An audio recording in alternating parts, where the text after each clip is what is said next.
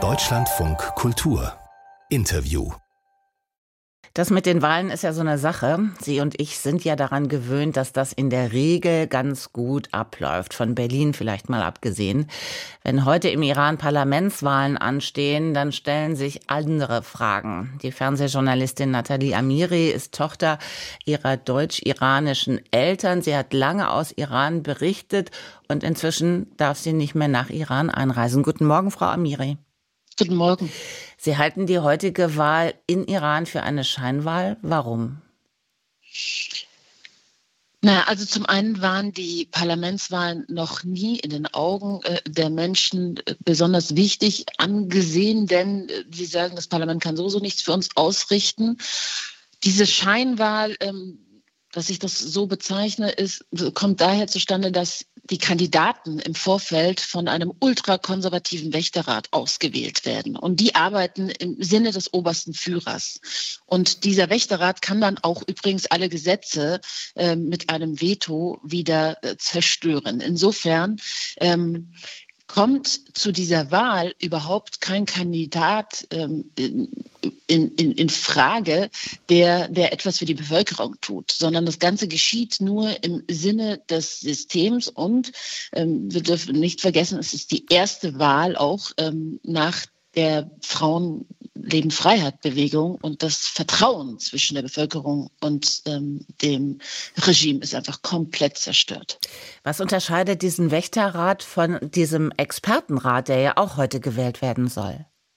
Der Wächterrat ist eben ein Gremium, das das Parlament kontrolliert und alle Kandidaten im Vorfeld, vor Präsidentschaftswahlen, vor Parlamentswahlen aussortiert, selektiert und zwar im Sinne, ähm, dass sie diejenigen zulassen, die für das Regime sind. Also wirklich staatstreue ähm, Politiker, Politikerinnen, also Kandidaten bei der Präsidentschaftswahl, Kandidatinnen werden gar nicht zugelassen, im Parlament schon, aber sehr geringe, ähm, sehr wenige werden da nur zugelassen.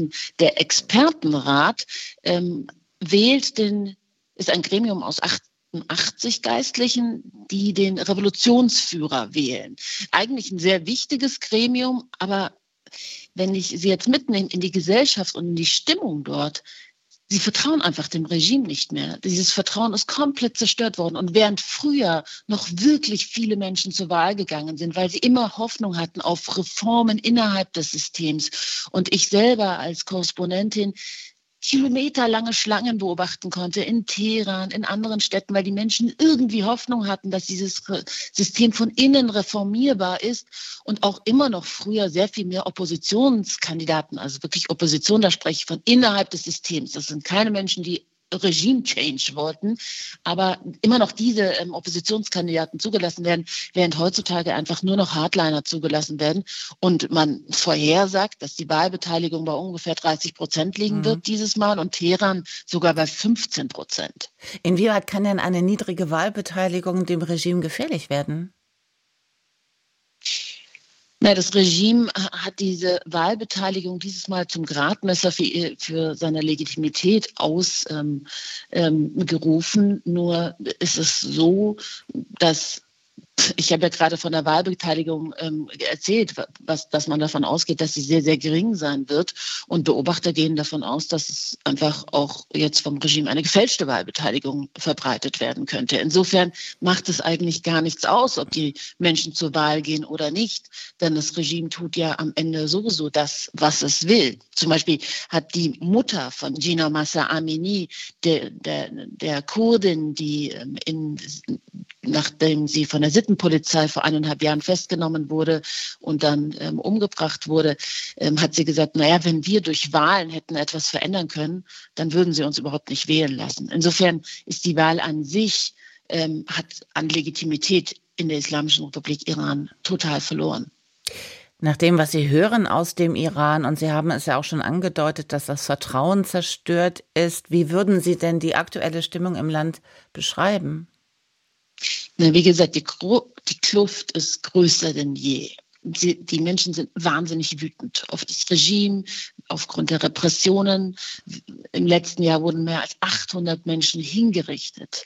Es gibt eine verheerend schlechte wirtschaftliche Lage. Den Menschen geht es von Jahr zu Jahr schlechter. Gleichzeitig hören sie von Milliarden Investitionen des Regimes in terroristische Gruppierungen wie der Hamas, der Hezbollah, den Houthis in der Region. Das sehen Sie ja jeden Tag live gerade, welche Waffen dort verwendet werden. Die Russen bekommen Drohnen.